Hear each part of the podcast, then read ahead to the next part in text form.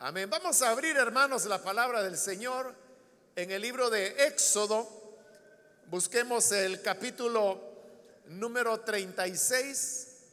Tenemos ya, hermanos, un buen tiempo de venir estudiando el libro de Éxodo y es un estudio que vamos desarrollando versículo a versículo y así es como hemos llegado hasta el capítulo 36, donde vamos a leer los versículos que corresponden en la continuación de este estudio.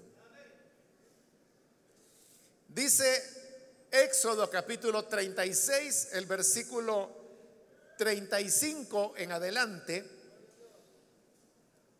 la cortina la hicieron de lana púrpura, carmesí y escarlata y de lino fino, con querubines artísticamente bordados en ella. Le hicieron cuatro postes de madera de acacia y los recubrieron de oro. Les pusieron ganchos de oro y fundieron para ellos cuatro bases de plata para la entrada de la tienda.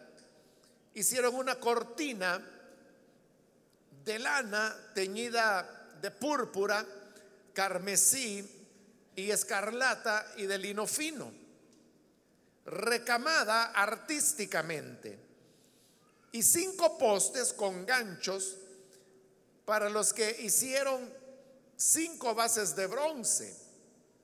También recubrieron de oro los capiteles y los empalmes de los postes. Solamente eso leemos, hermanos, pueden tomar sus asientos, por favor.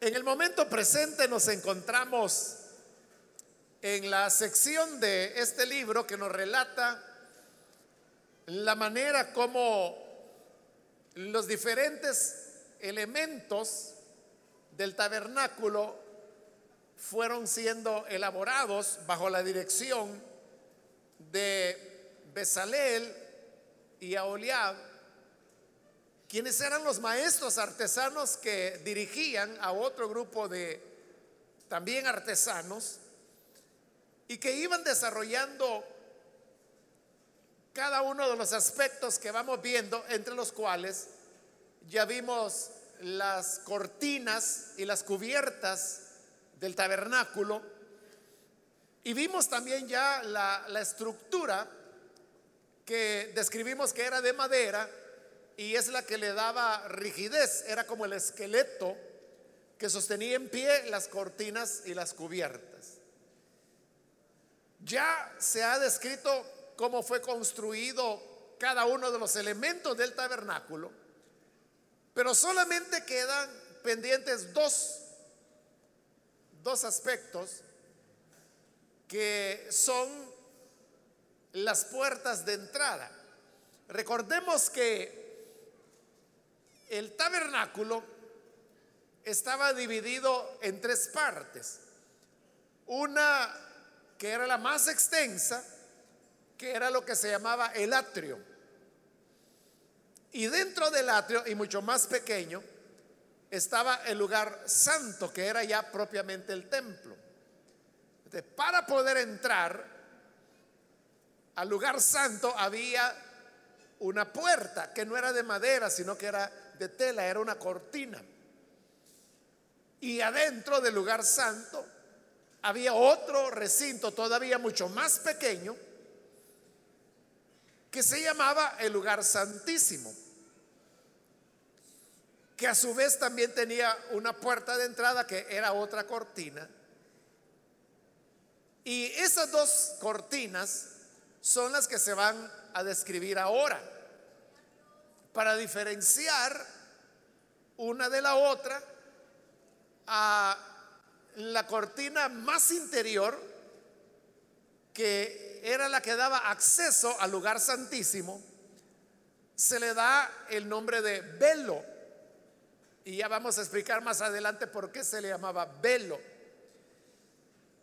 Y en la cortina más externa, que era la que daba acceso al lugar santo, se le llamaba simplemente cortina, aunque hay algunas traducciones de la Biblia que también le llaman puerta.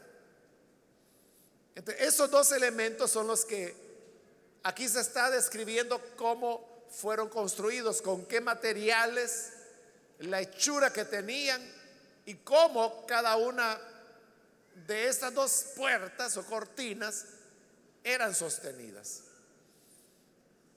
Primero comienza con la descripción de lo que era el velo, es decir, la cortina que cerraba la puerta para poder entrar en el lugar santísimo. Adentro del lugar santísimo, lo que había era la presencia de Dios. Ahí estaba el arca del pacto, cubierta con su propiciatorio, y esta lo que representaba era la presencia de Dios. Pero la presencia de Dios no solamente era simbólica por el simbolismo del arca, sino que muchas veces la presencia era totalmente real, tan real que los mismos sacerdotes no podían entrar al templo, dada que la gloria del Señor estaba allí. Es lo que va a ocurrir en el capítulo 40, que ya es el último capítulo de este libro. Y es que cuando ya el tabernáculo está construido y armado, la gloria del Señor desciende y esta no era una presencia de Dios simbólica, sino que era totalmente real. Ahora, si adentro del lugar santísimo, o como las traducciones en inglés dicen, el santo de los santos, así, se le llama al lugar, a lo que nosotros llamamos el lugar santísimo.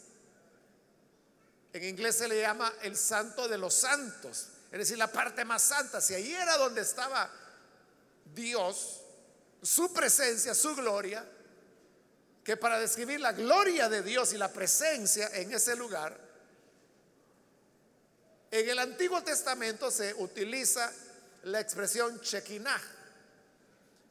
Entonces, cuando usted oye la palabra Shekinah, está hablando de la presencia de Dios que se manifestaba dentro del lugar santísimo. Pero vuelvo al punto. Si ahí estaba en el lugar santísimo la presencia de Dios, ¿por qué había un velo que cerraba la entrada?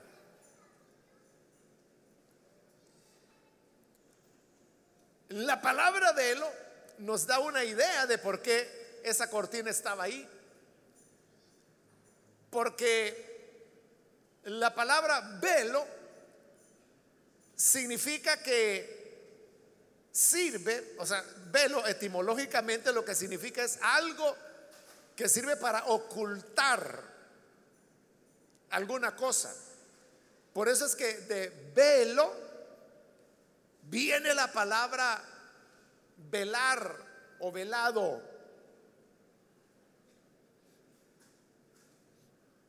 Es una palabra que realmente no, no, no la utilizamos muy a menudo pero es una palabra totalmente correcta del español. Entonces, si yo digo, usted no puede entrar a la bóveda de un banco porque allí el acceso está velado. Lo que le quiero decir con eso, cuando le digo el acceso está velado, significa que no hay libre acceso ahí que está limitado, está restringido. Y esa palabra, el acceso está velado, viene de la palabra velo. Entonces, a la cortina que cerraba la entrada al lugar santísimo se le llamaba velo precisamente porque esa era la función.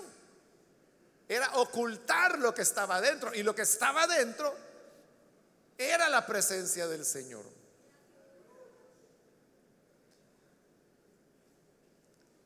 Hay, hermanos, un himno tradicional que se llama Santo, Santo, Santo, que ya prácticamente, bueno, más bien ya no se canta en las iglesias cristianas, pero allá en la década de los 70, aún de los 80, cuando todavía se usaba himnario, el himno Santo, Santo, Santo era un himno de batalla, ¿no? Pero estoy hablando de ese himno porque hay una estrofa del himno donde dice, Santo, Santo, Santo, el Señor omnipotente, por más que estés velado, ahí se está utilizando la palabra velado, pero ¿qué quiere decir esa línea de ese canto? Cuando dice que Dios está velado, por más que estés velado, dice, significa que no se le puede ver. Es lo que Dios dijo. No hay hombre que me vea y que viva.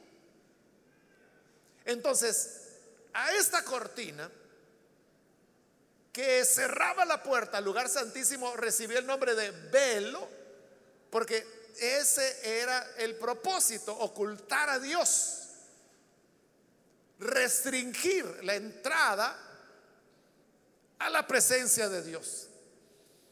Ahora, ¿por qué el ser humano no puede llegar ante la presencia del Señor? Bueno, para entender eso, hermanos, tenemos que retroceder en el tiempo y llegar hasta el libro de Génesis. Recuerde que en el Génesis se nos habla y se nos relata que Dios colocó al hombre y a la mujer. Y la escritura dice que las tardes, por las tardes, con la brisa vespertina, el Señor llegaba al jardín, al huerto del Edén, a, visitaba, a visitar al hombre y a la mujer. Y platicaba con ellos, tenían plena relación. Pero eso fue antes de la caída. El problema es que cuando Eva y Adán comen del árbol del conocimiento del bien y del mal, del cual Dios había dicho que no debían comer, caen en pecado. Y cuando caen en pecado, Dios los expulsa del huerto. Y cuando son expulsados, porque han pecado, Dios razona de esta manera y dice, bueno, hoy el hombre es como nosotros, conociendo el bien y el mal. Entonces, para que no alargue su mano y tome del árbol de la vida y viva eternamente, mejor lo vamos a expulsar del huerto del Edén. Y lo expulsó. Y para que no volvieran a entrar, dice que Dios colocó una espada de fuego que se revolvía por todos lados y colocó querubines que impedían la entrada o el acceso al árbol de la vida. Ahora, ¿por qué Dios los había expulsado? ¿Por qué Dios colocaba barreras como esa espada que se revolvía por todos lados? Y el que pasara ahí, hermano, pues le iba a ir mal.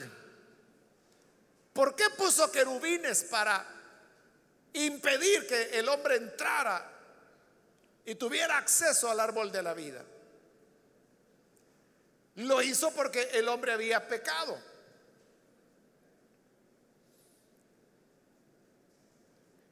El pecado es el que provoca la separación entre Dios y el hombre. En Romanos capítulo 6, la escritura dice, refiriéndose al ser humano, que por cuanto ha pecado, está destituido de la gloria de Dios. El pecado es el que nos aparta de la gloria de Dios, de la presencia de Dios, de la comunicación que podamos tener con Dios. Y eso es la muerte espiritual. Y si esa separación se prolonga más allá de la muerte física, se convierte en la muerte segunda, muerte eterna o infierno.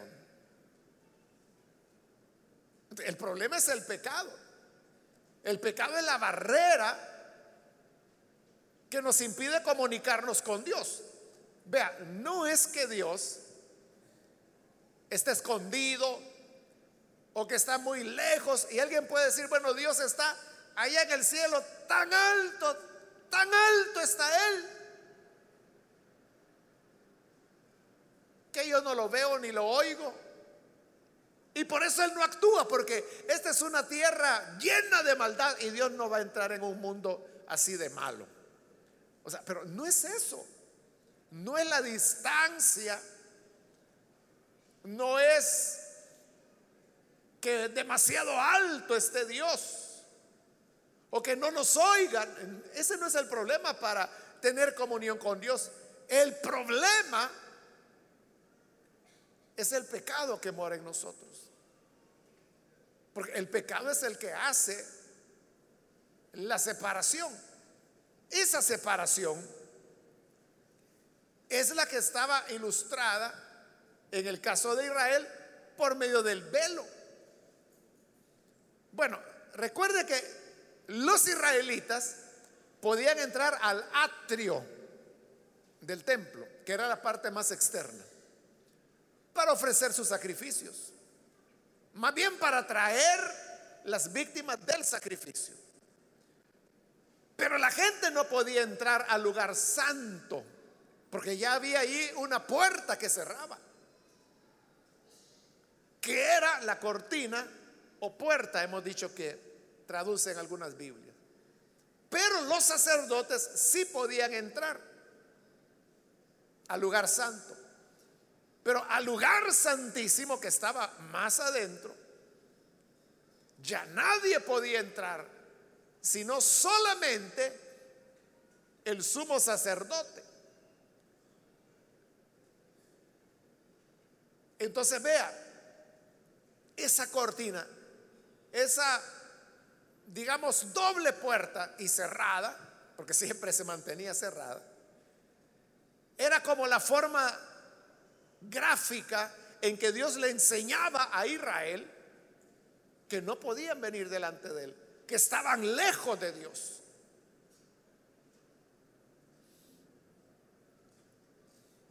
Yo recuerdo, hermanos, cuando la película Los Diez Mandamientos llegó acá al país. Yo no recuerdo en qué año fue eso, pero lo que sí recuerdo es que yo era un niño. Y mi papá me llevó a verla. Y yo recuerdo que era un niño tomado de la mano de mi papá y fuimos al cine y vimos los diez mandamientos. Y quiero decirle que cuando yo vi los diez mandamientos, la película, me, quedé, hermano, impresionadísimo de ver cómo Dios había convertido las aguas en sangre, luego la aparición de las ranas y todas las plagas que se van produciendo y claro la, la, gran toma que es como el clima de esa película, ¿no? que es el paso por el Mar Rojo. Cuando Moisés abre el mar y el pueblo de Israel pasa. Bueno, todo eso a mí me impresionó mucho. Y ya cuando la película terminó y salimos, yo iba otra vez de la mano de mi padre.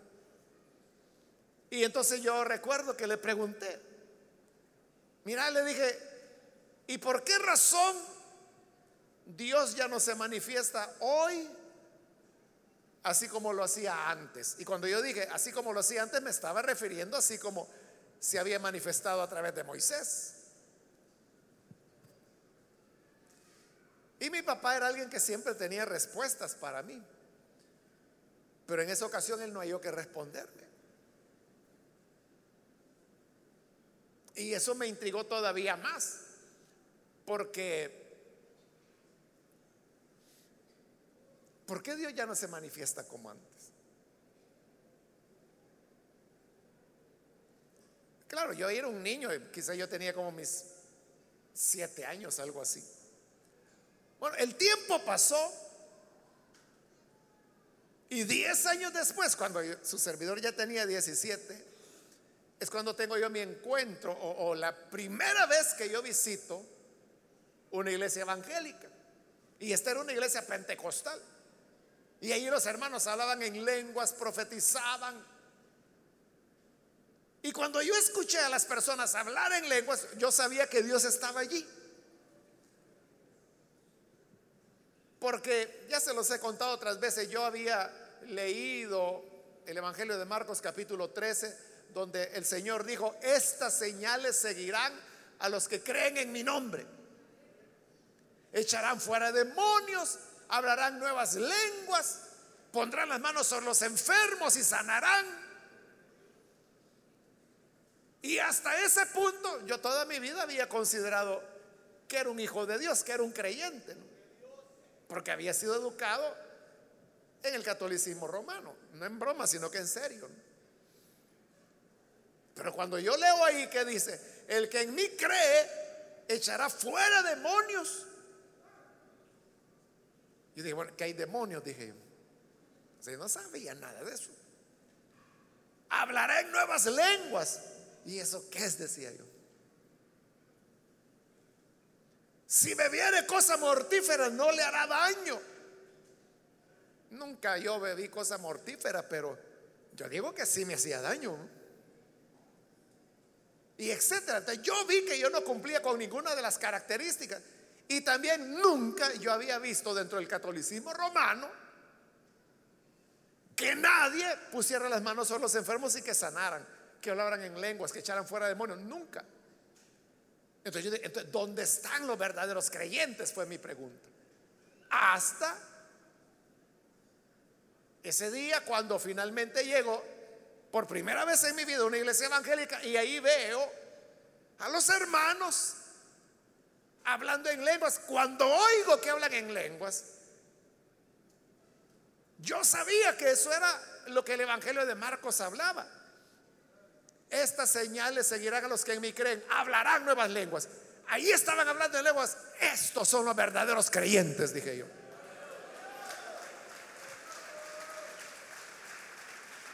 Y claro, Dios se manifestaba de manera palpable, ¿no? A través, como lo hace también acá, ¿no? A través de dones, lenguas, profecía, interpretación de lenguas, etc.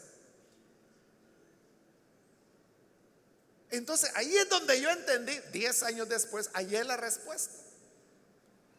No es que Dios ya no se manifieste como se manifestaba antes es que hay que estar donde Dios se manifiesta para ver su manifestación. A eso me refiero cuando le digo que no es que Dios esté lejos o que Dios ya no oiga. O como de niño yo me preguntaba, ¿por qué ella no se manifiesta como antes? ¿Por qué ella no hace milagros como antes? no era eso. El problema es el pecado. Era el pecado. El pecado que nos aleja de Dios, que rompe la comunión que tenemos con Él, que no nos permite tener un diálogo con Dios, poder experimentar su presencia y que Él se manifieste, por ejemplo, a través de los dones. Como alguien que está en pecado no va a ocurrir. Ahora, esto que yo le estoy diciendo, usted lo entiende muy bien. Porque a nosotros nos ha sido dado el Espíritu Santo. Por eso el Señor le dijo a sus discípulos, les conviene que me vayan. Porque si no me fuera, el consolador, refiriéndose al Espíritu Santo, no vendría. Pero yo me voy. El consolador vendrá. Tener al Espíritu Santo, tener al consolador es un privilegio de la era cristiana, del Nuevo Testamento. Un privilegio nuestro, privilegio suyo. De cómo tenemos el Espíritu Santo, el Espíritu Santo nos ayuda a entender esta realidad del pecado que nos separa de Dios. Pero como en el caso de Israel, ellos no tenían la morada del Espíritu, mucho menos el bautismo en el Espíritu Santo. Entonces, ellos tenían que aprender las cosas de manera gráfica, y por eso es que ahí estaba el velo cerrando la entrada. Porque si la gente quería ver, yo quiero ver el arca, yo quiero ver cómo es la gloria de Dios, y trataba de ver por la cortina, el velo no dejaba que se viera. Por eso se llamaba velo, porque estaba velando, ocultando lo que estaba adentro, que era la presencia de Dios. Ese velo que era real, Para ellos era la lección más clara de cómo estaban separados de Dios y que no podían acercarse a Dios porque si entraban a través del velo, la gloria de Dios los iba a matar. Eso es lo que le ocurrió al, sacerdote Usías. Perdón, no sacerdote, rey. Ese fue el problema, que si hubiera sido sacerdote, hubiera podido entrar. Pero él no era sacerdote, era rey. Pero como rey se sintió con poder. Y entró, fíjese, no al lugar santísimo, entró al lugar santo.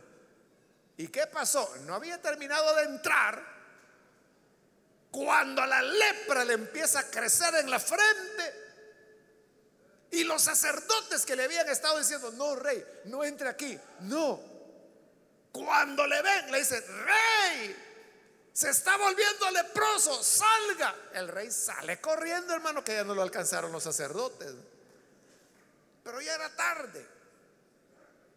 Y fue leproso de por vida hasta su muerte. Porque entró al lugar santo. Y si hubiese entrado al lugar santísimo, muerto lo hubieran sacado de ahí. Esas cosas servían para enseñar, no se acerquen. No se acerquen Igual que Dios que puso los querubines a la entrada del Edén para que, no entren, porque habían pecado. Por eso es que el velo, vea la parte final del versículo 35. Dice que eh, tenía grabados en la tela querubines artísticamente bordados en ella.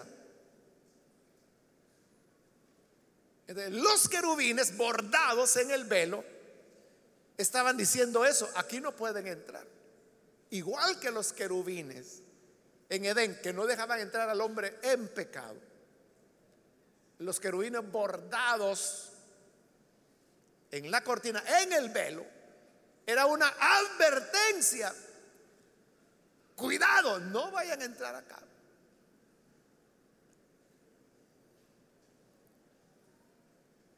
Entonces, ¿cómo se resuelve el problema del pecado?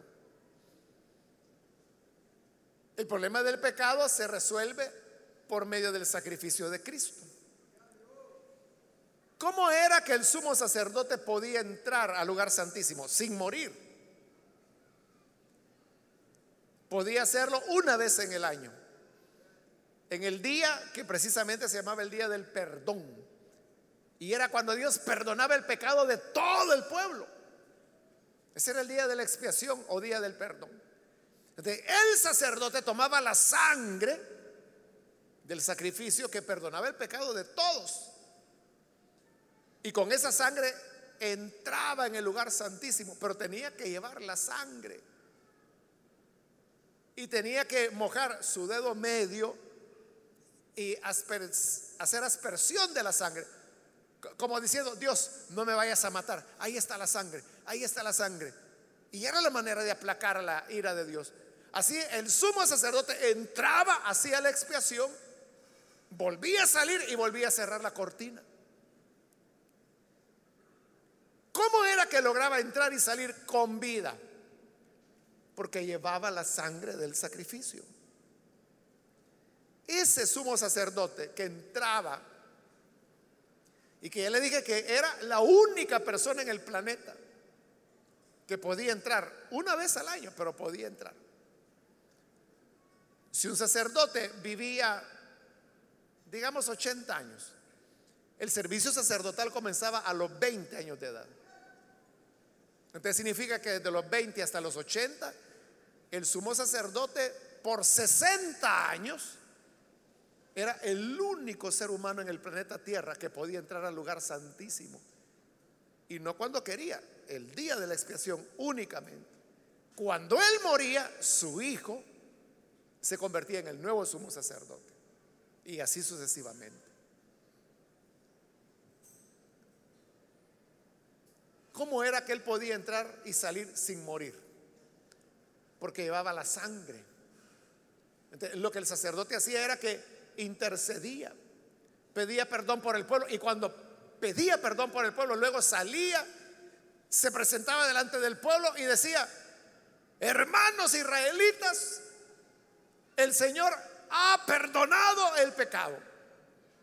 Vayan en paz, que el Señor alce su rostro sobre ustedes, ponga en sus corazones paz y les daba la bendición sacerdotal.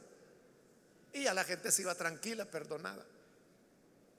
Esa función de entrar en el lugar santísimo para mediar por el pueblo es la que nuestro sumo sacerdote, Cristo Jesús, hace desde el día que ascendió a la presencia del Padre.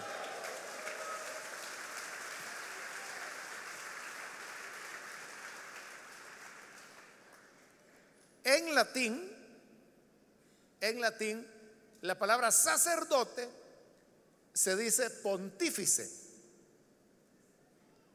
De manera que sumo sacerdote en latín es sumo pontífice. ese título, sumo pontífice, usted sabe que el católico lo utiliza para referirse al Papa.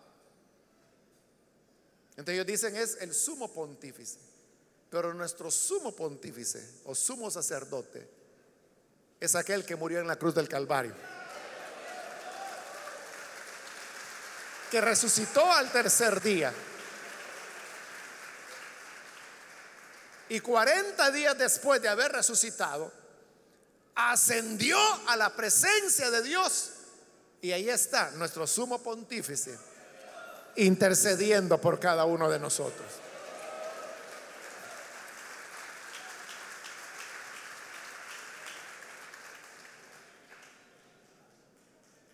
También en el libro de Hebreos, en el capítulo 10, la escritura dice que el Señor, el Señor Jesús abrió un camino nuevo y vivo para nosotros cuando el velo fue roto, porque recuerde, Jesús murió en la cruz. Y el morir en la cruz, Él dijo, todo se ha cumplido. Padre, en tus manos encomiendo mi espíritu. Y murió. Al morir, dicen los evangelios, que hubo un terremoto y que el velo, el velo, este velo del que estamos hablando, se rompió de arriba abajo. Entonces, al romperse,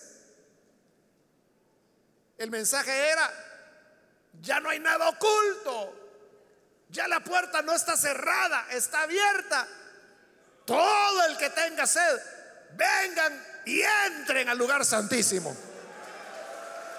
Eso es lo que estaba diciendo. Hebreos capítulo 10 dice que Él abrió un camino nuevo y vivo a través del velo, el cual, dice, es su cuerpo. Es decir, el velo roto fue roto porque el cuerpo del Señor había sido roto en la cruz. El verdadero velo es el templo del, perdón, el verdadero velo es el cuerpo de Jesús. La carne, como dice Hebreos. Por eso es que cuando aquí construyen el velo, todo el simbolismo que se utiliza lo relaciona con Jesús. Vea el 35. Dice, la cortina la hicieron de lana púrpura, carmesí, escarlata y lino fino. Es decir, habían cuatro componentes para hacer el velo. Púrpura, carmesí, escarlata y lino fino. En otras oportunidades hemos ya explicado cada una de esas cosas, lo hago rápidamente. La púrpura habla de la realeza, porque Jesús es rey de reyes y señor de señores.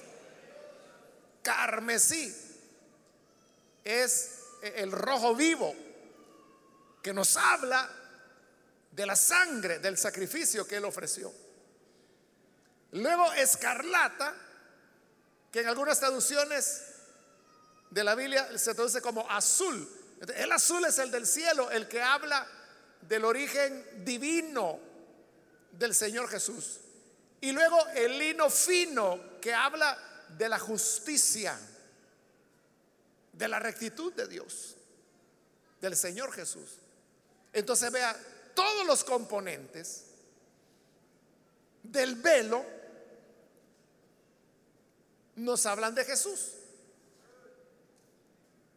Y estos componentes eran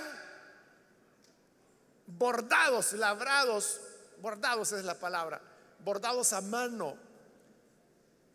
Eran hilos de púrpura, de carmesí, de azul o escarlata, de lino fino, que se iban enrollando para poder hacer el velo. Ese hecho de que los componentes estaban enrollados nos habla de cómo los diferentes aspectos de Cristo están unidos. Su realeza, su sacrificio, su origen divino, su justicia. Todo eso es Jesús. Versículo 36. Para sostener la cortina. Porque la cortina no se sostenía del techo, sino que tenía pilares, cuatro pilares, vamos a ver, que sostenían el, el velo. Aquí se describe, versículo 36. Le hicieron cuatro postes de madera de acacia y los recubrieron de oro. Ese simbolismo también ya lo hemos explicado, que la madera de acacia habla de la humanidad de Jesús. Y el oro habla de su divinidad. Entonces vea, los postes eran de madera, pero cubiertos de oro. Eso habla de las dos naturalezas de Jesús madera, que es su humanidad, y oro, que es su divinidad. Pero los dos están unidos. No es lo mismo, pero están unidos para formar un solo poste. Entonces, Jesús es eso, es Dios hombre. No está revuelto, pero es ambas cosas de manera simultánea. Luego dice que estos postes tenían ganchos de oro, que era donde se iba a colgar el velo. Y fundieron para ellos cuatro bases de plata. También, hermanos, ya hemos explicado de dónde salía la plata y para qué servía. Servía para la redención. Entonces, la humanidad y deidad de Jesús estaba basada en la plata, es decir, en la redención. Entonces, vea, todo el velo nos está hablando de Jesús. Aún los postes que lo sostenían nos hablan de Jesús. A eso es que Hebreo se refiere cuando dice que Él nos abrió un camino nuevo a través del velo el cual es su carne. Por eso es que cuando Él murió en la cruz, el velo fue roto. Ahí se abrió el camino de vida. Lo que antes nosotros teníamos, que no podíamos tener relación con Dios, que no podíamos acercarnos a Él. Le, voy a contar esta otra historia. Ese día, ese 26 de enero, que yo por primera vez llegué a una iglesia evangélica, era un día domingo y ese día era culto en que se iba a celebrar la cena del Señor. Pero en esa iglesia la costumbre era que para celebrar la cena del Señor se, le colocaba una mesa al centro de la iglesita. Y los que participaban de la cena del Señor tenían que ponerse de pie. Y ahí estaba el pan y ahí estaba la copa. Así era la costumbre en esa iglesia. Esa era la primera vez en mi vida que yo iba a una iglesia. Yo nunca había visto una cena del Señor, esa fue la primera. Pero lo que yo recuerdo es que quien estaba dirigiendo al frente, desde la plataforma, ahí no se usaba púlpito, pero sí había plataforma. Él fue bien claro en decir que la cena del Señor solamente la podían tomar aquellos que verdaderamente tuvieron una experiencia con el Señor, que hubiesen sido lavados y santificados con la sangre del Hijo de Dios. Entre los que pasaban a tomar la cena del Señor, era porque estaban en plena comunión con Dios. Y ahí, hermanos, yo sentí una profunda tristeza. Una profunda tristeza porque yo sabía que yo no podía pasar ahí a esa mesa. Porque yo ni siquiera había creído. Faltaba una semana para que yo creyera. Entonces vea,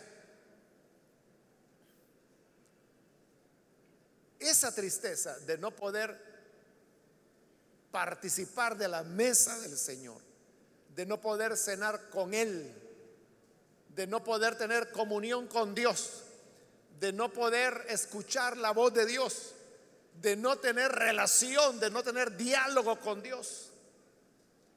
Es triste, pero eso tiene remedio.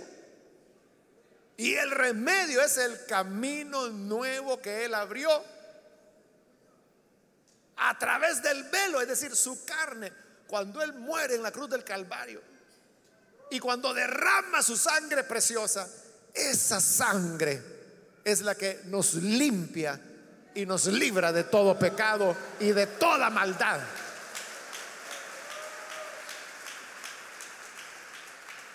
Ya santificados, no solo podemos participar de la cena del Señor, podemos platicar con Él, podemos adorarlo, podemos experimentar su presencia, podemos tener compañerismo. Jesús dijo, ya no lo voy a llamar siervos, lo voy a llamar amigos. la experiencia de la amistad con el Hijo de Dios es posible gracias a su sangre derramada. Entonces, el sacrificio de Cristo es el que nos abre el camino para el perdón de pecados.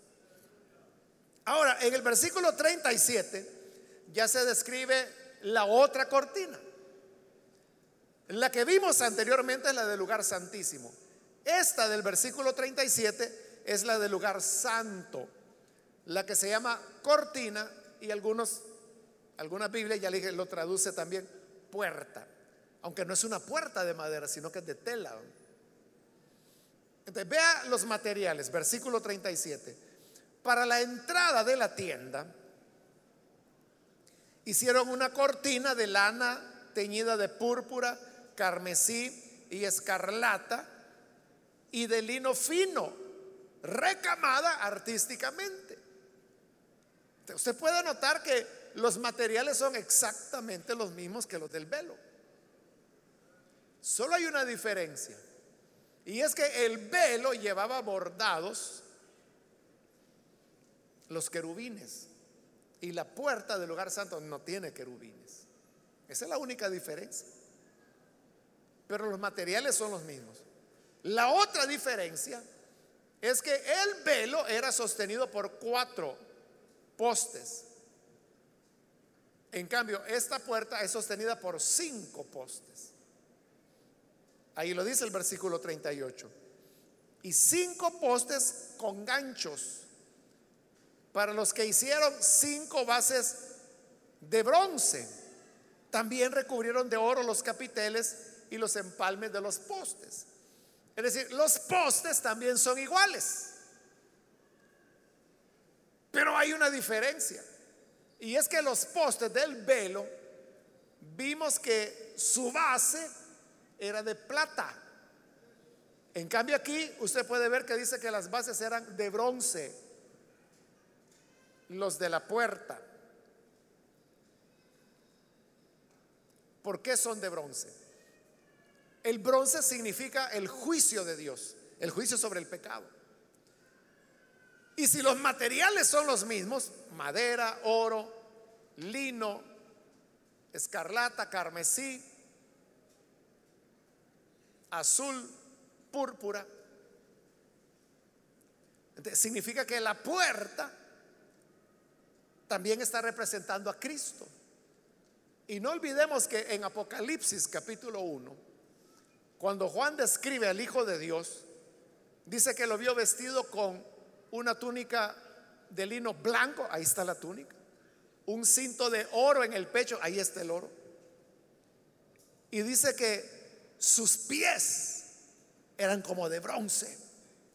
Por eso es que aquí la base es bronce, porque está representando al Hijo de Dios.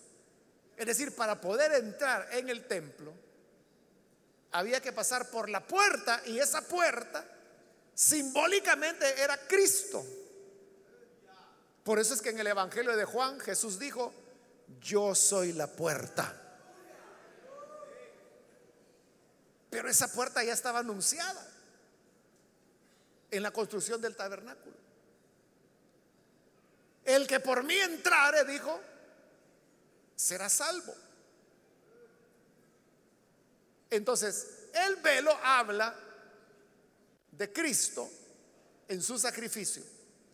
La puerta habla de Cristo como aquel que nos da acceso para poder entrar delante de Dios.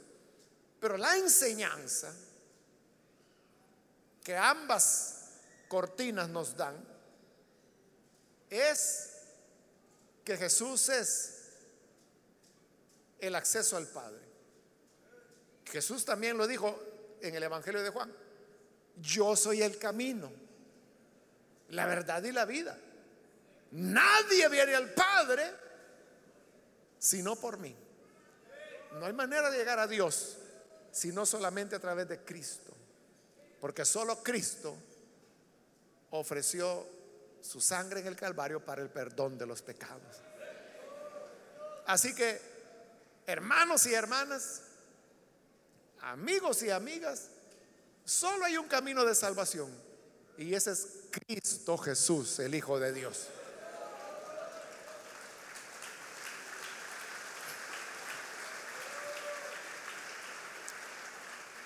Y eso es lo que está ejemplificado, ilustrado en la manera como el tabernáculo fue construido. Vamos a orar, vamos a cerrar nuestros ojos. Y yo quiero hacer una invitación para aquellas personas que todavía no han recibido al Señor Jesús como su Salvador. Pero si este es su caso, yo quiero invitarle para que usted no vaya a dejar pasar esta oportunidad y pueda venir para creer en el Señor Jesús como su Salvador. No hay otro camino por el cual podamos tener perdón de pecados.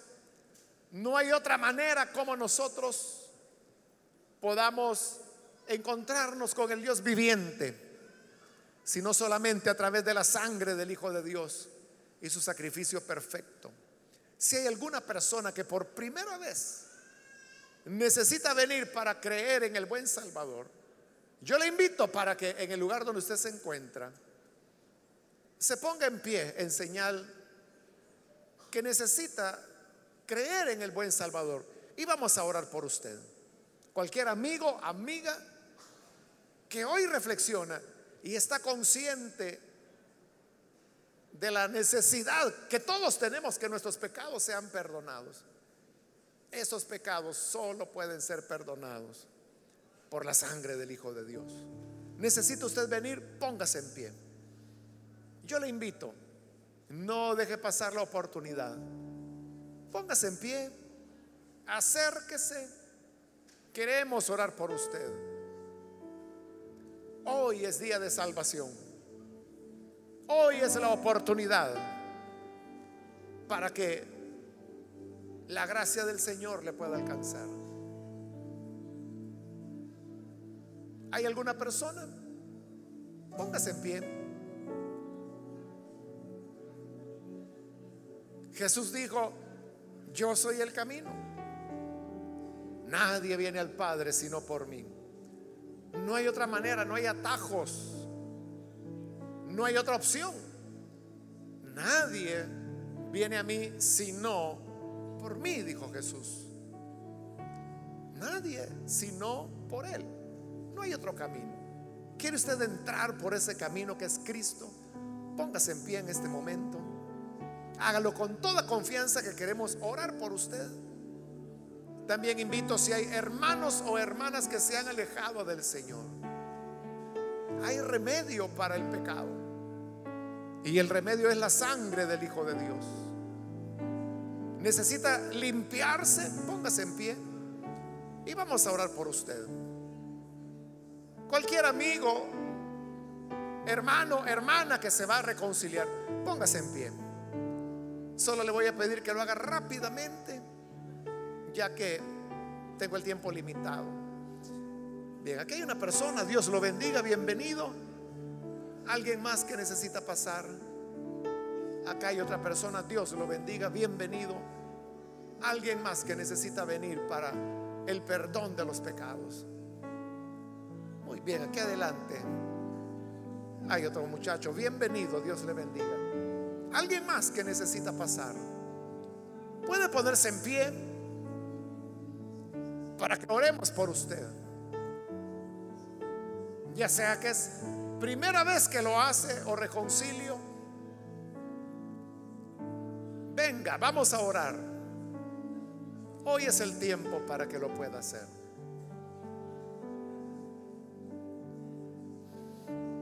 A usted que nos ve por televisión, también le invito para que se una con las personas que están ya acá al frente y reciba al Señor. Ore con nosotros. Señor, gracias te damos por las personas que están aquí al frente y por aquellos que a través de televisión, radio,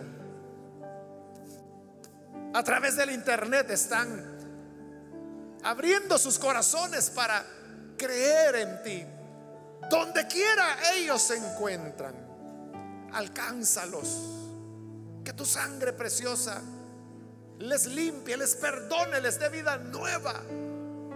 Que haya una reconciliación contigo. Y esa sangre que perdona el pecado les deje más blancos que la nieve, más limpios que la blanca lana. Gracias por tu sacrificio. Gracias Señor por el velo de tu carne que fue roto para que hoy el camino al árbol de la vida esté abierto y podamos tener acceso a Él. Gracias Señor por tu gran amor, por tu gran misericordia. A ti sea gloria por los siglos de los siglos. Amén.